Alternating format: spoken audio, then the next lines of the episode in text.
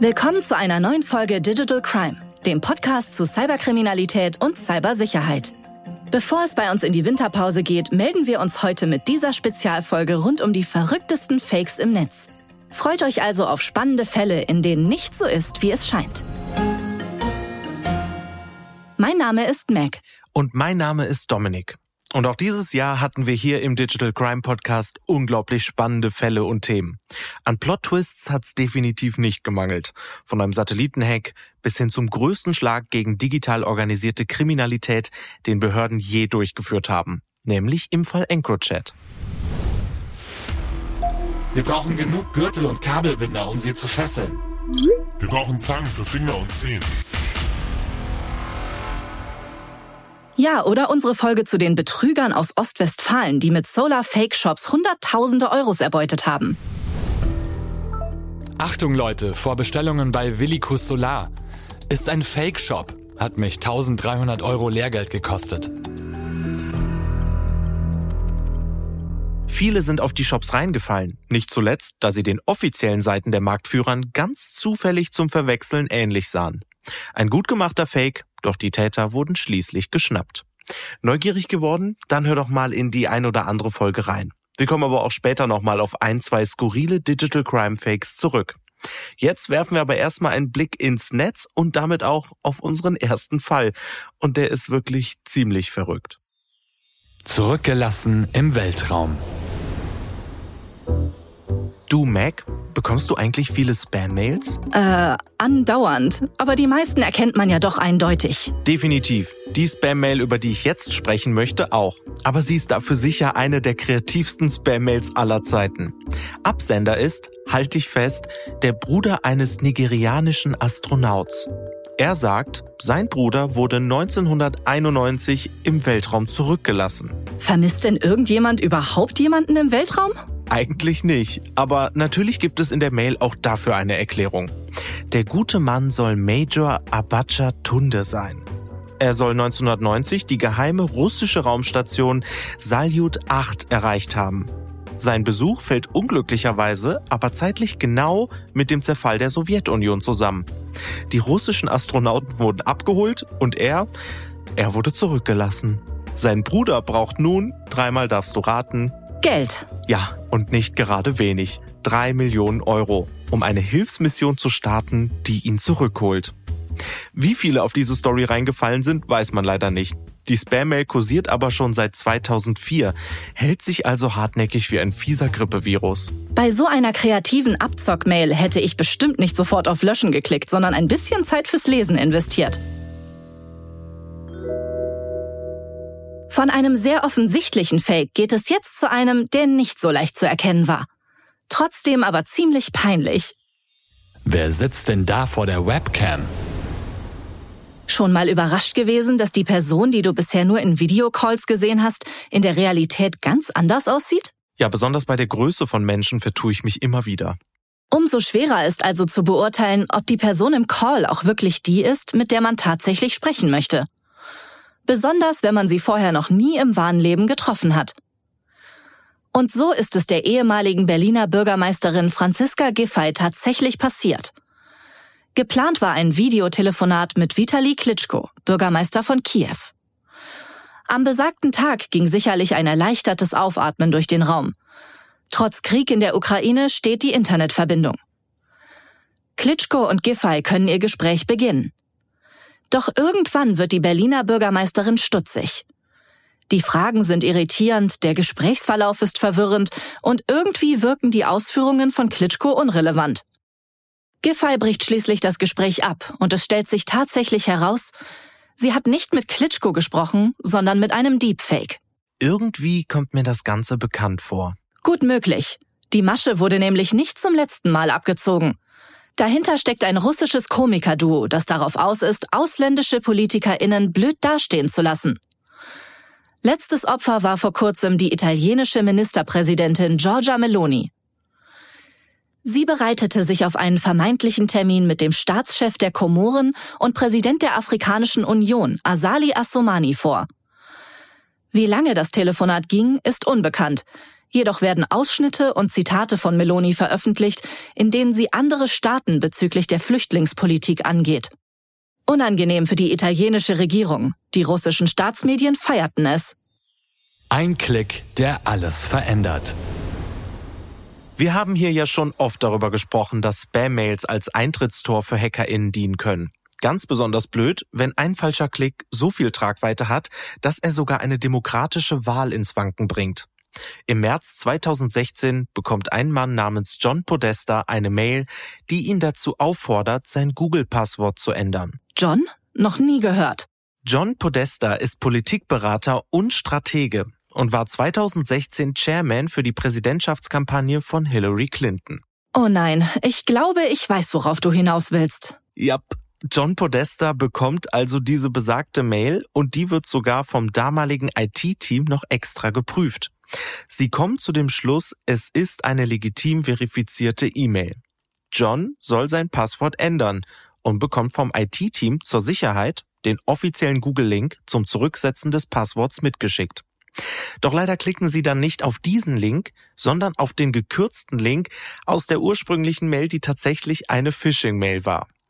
Es kursieren sogar Gerüchte, dass ein Tippfehler dazu geführt habe, dass John Podesta auf die Mail reingefallen ist. So hätte das IT-Team statt legitim illegitim schreiben wollen. Egal wie es jetzt passiert ist, das Ergebnis ist das gleiche. Über Monate sammeln russische HackerInnen E-Mails aus dem Kampagnenteam von Clinton, welche schließlich auf Wikileaks veröffentlicht werden. Herz verloren, Geld auch. Dominik, hast du eigentlich auf Netflix die Dokumentation über den Tinder-Schwindler gesehen? Der Typ, der behauptet hat, der Erbe der Lviv-Diamantenfamilie zu sein? Nein, habe ich nicht gesehen, aber Diamanten klingt nach viel Glamour. Genau das war Teil seiner Masche. Shimon Hayut hat sich als wohlhabender Geschäftsmann und Diamantenerbe Simon Lviv ausgegeben und Frauen auf Dating-Apps wie Tinder verführt. Charmant, extravagant, das volle Programm. Er umwirbt die Frauen mit großzügigen Geschenken und lädt sie zum Abendessen in Privatjets ein, mit Geld, das er bereits anderen Frauen gestohlen hat. Denn sobald er das Vertrauen seiner Opfer gewinnt, fängt er an, nach Geld zu fragen. Aber wie kommt er damit durch? Nun, er erzählt den Frauen, er sei in finanzielle Schwierigkeiten geraten und brauche dringend Unterstützung. Angeblich wird er von seinen Feinden im Diamantengeschäft verfolgt und schickt jeder Frau oft dieselben Nachrichten, Bilder und Videos. Auf letzteren ist er blutüberströmt zu sehen. Er schreibt, er sei gerade mit einem Messer angegriffen worden, sein Bodyguard ihn aber gerettet habe und jetzt verletzt sei. Dann bittet er die Opfer, ihm finanziell zu helfen, da er angeblich aus Sicherheitsgründen seine Kreditkarten und Bankkonten nicht mehr benutzen kann. Er ist so überzeugend, dass einige Frauen ihm hohe Geldbeträge leihen und sogar Bankkredite und neue Kreditkarten aufnehmen, um ihm zu helfen. Natürlich ohne einen einzigen Cent davon je wiederzusehen. Klingt nach einem ziemlich teuren Liebhaber. Oh ja. Es wird geschätzt, dass er so rund 10 Millionen Dollar von Menschen aus aller Welt erschwindelt hat. Die Geschichte kommt ans Licht, als einige der Frauen beginnen, Verdacht zu schöpfen und auf Unstimmigkeiten in seinen Geschichten stoßen. Sie finden schließlich den Mut, ihre Erfahrungen in den Medien zu teilen. Das trägt dazu bei, dass das gesamte Ausmaß seines Betrugs öffentlich wird. Im Jahr 2019 wird Shimon Hayut, aka Simon Lviv, aka der Tinder-Schwindler, schließlich in Griechenland festgenommen und an sein Heimatland Israel ausgeliefert.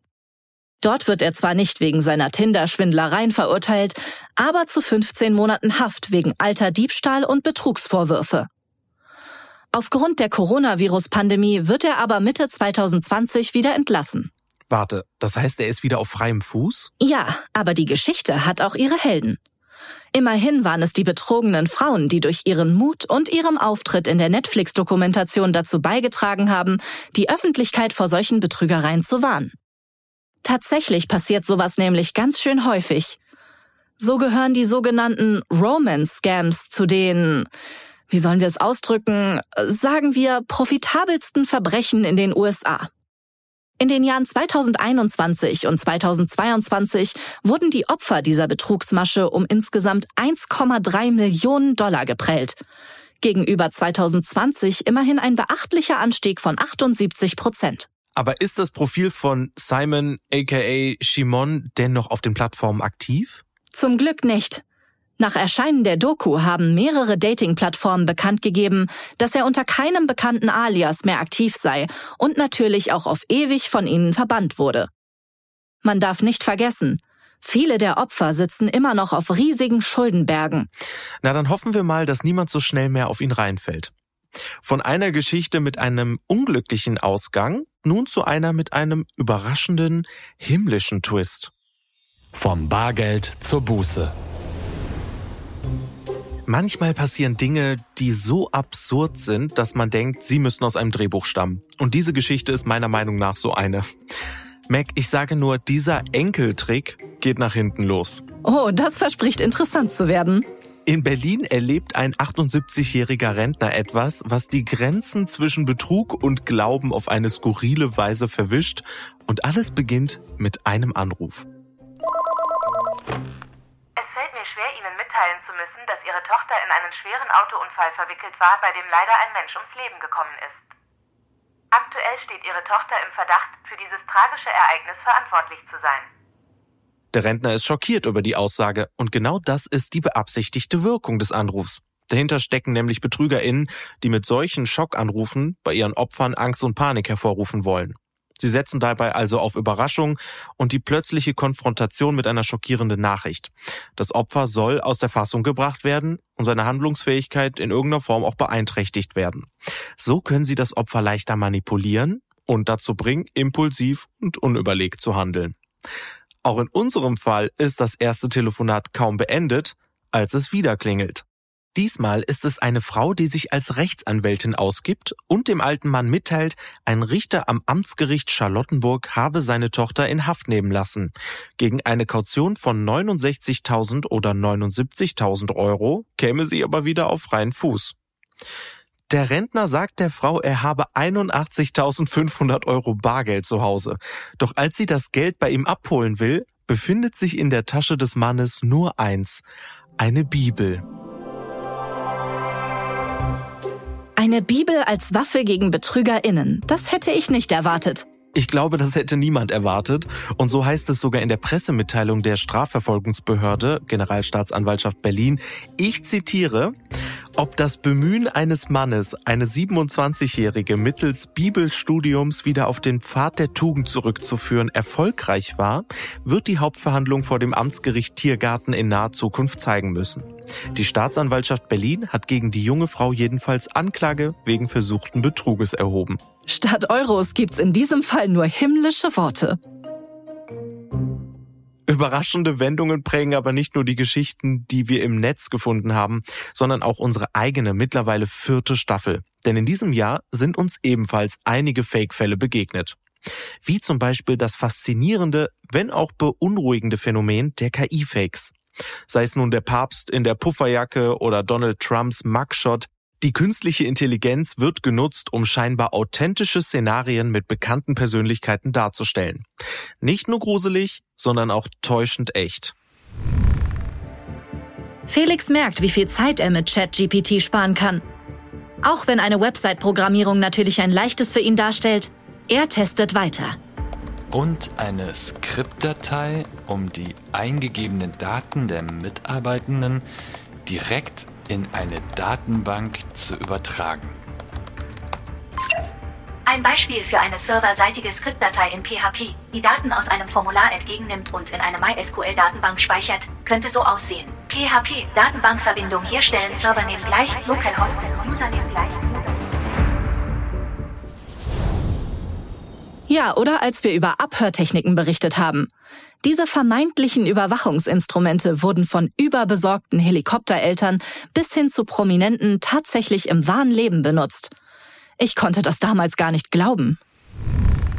2018 wird einem bekannten ehemaligen Nationalspieler vorgeworfen, seine Ex-Freundin nach dem Beziehungsende mit einem Mikrofon überwacht zu haben.